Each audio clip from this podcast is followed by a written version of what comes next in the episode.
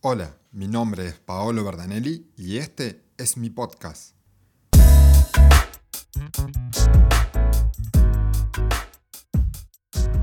Bienvenidos a este nuevo capítulo de este espacio para hablar de la NBA.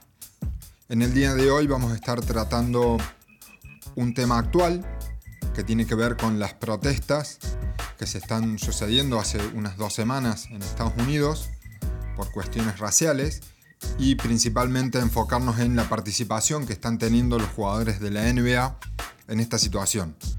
Estas protestas comenzaron hace unas dos semanas, luego del fallecimiento del asesinato de George Floyd a manos de un policía, un policía blanco, junto con otros tres policías más, lo arrestaron.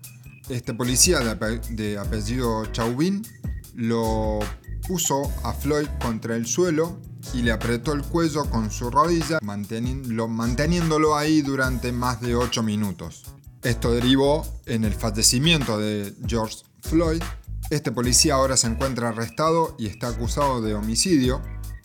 Yo particularmente me enteré de esta situación por una publicación de LeBron James en el que aparecía la foto de Floyd en el suelo y al lado una foto de Colin Kaepernick. Colin Kaepernick fue un jugador de la NFL de fútbol americano que desde fines del 2016 comenzó una, una serie de protestas arrodillándose durante el himno previo a los partidos. Debido a esto fue motivo de críticas de parte de fanáticos de dueños de los equipos e incluso del presidente Trump, con lo cual a principios del año 2017 Colin Kaepernick dejó de formar parte de la alineación inicial de su equipo para luego ya dejar de ser partícipe de la liga.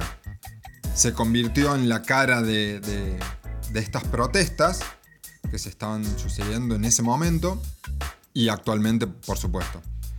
A partir de ahí, volviendo al básquet, como les decía, yo me enteré por una publicación de LeBron James, sucedido por Stephen Curry.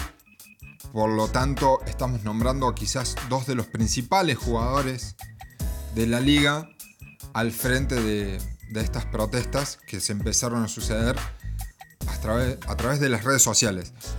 Luego de ello ya se empezaron a ver protestas eh, sociales en distintas ciudades, principalmente en Minneapolis, que es donde había sucedido este hecho.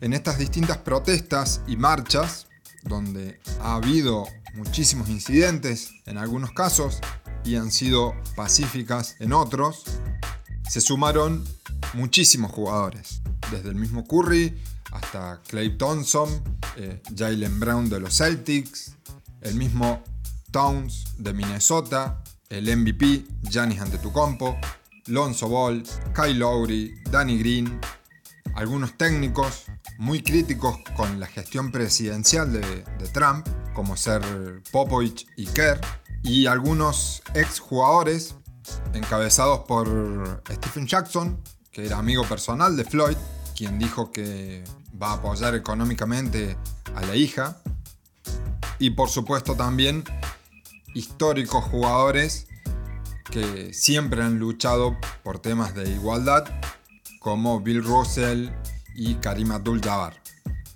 Otro de los que se sumó, que había sido criticado por no siempre estar presente en estas luchas, es Michael Jordan, que a través de un comunicado y a través de, su marca, de Jordan Brand, dijo que van a donar 100 millones de dólares en los próximos 10 años Además de estos jugadores, prácticamente todos los equipos de la NBA emitieron comunicados y mensajes a través de sus redes, como también lo hicieron muchas marcas deportivas.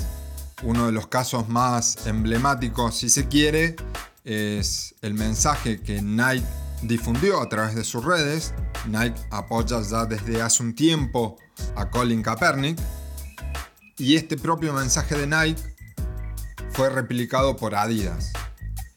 En definitiva, si todos estos mensajes de las marcas lo hacen por marketing o no, es irrelevante porque me parece que lo importante acá es que están haciendo pública una problemática general.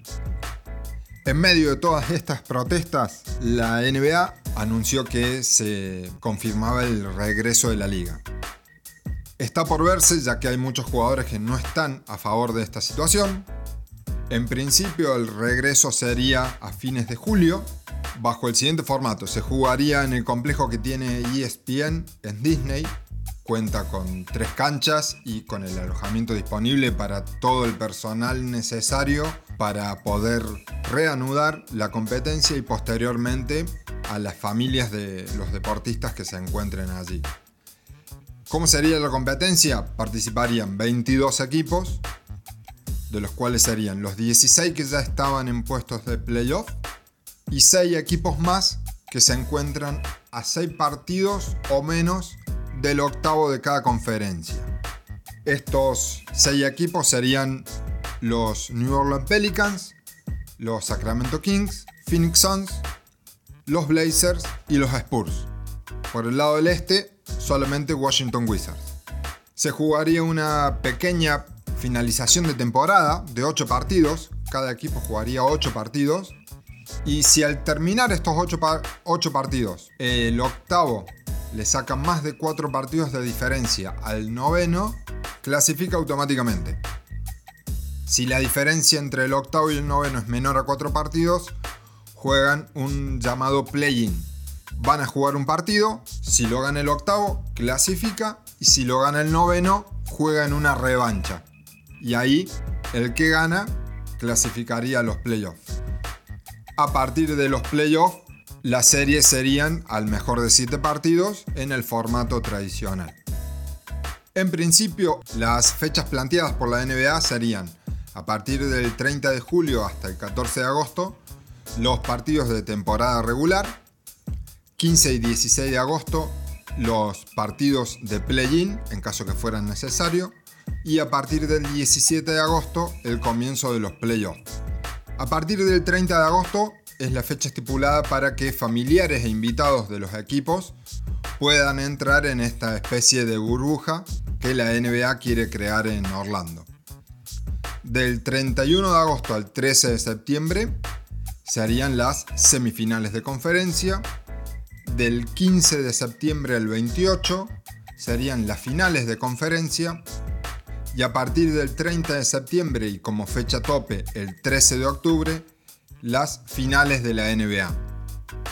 No se descarta que estas fechas se modifiquen en el caso que se pudieran adelantar. Luego de esto, el sorteo del draft sería el día 25 de agosto y la ceremonia el día 15, unos días después de finalizar la temporada. Sin perder tiempo, la agencia libre comienza el 18 de octubre. En cuanto a la siguiente temporada, los campus de entrenamientos podrían comenzar a partir del 10 de noviembre, menos de un mes posterior a finalizar la competencia, y la temporada 2020-2021 podría comenzar el 1 de diciembre.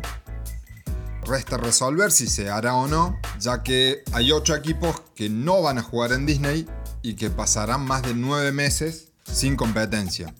Esto es si se mantiene la fecha de inicio. Obviamente tampoco debería coincidir el final de la temporada siguiente ni estar tan cercano a la fecha de inicio de los Juegos Olímpicos.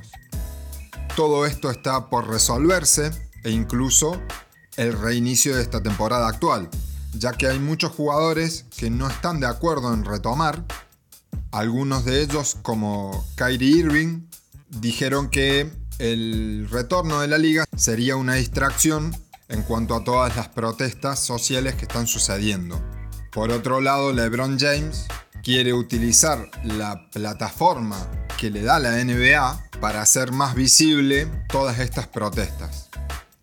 Además de toda la pérdida en cuestión de dinero por los derechos televisivos y por muchos de los jugadores que se encuentran que ni siquiera tienen, tienen contrato garantizado en sus equipos.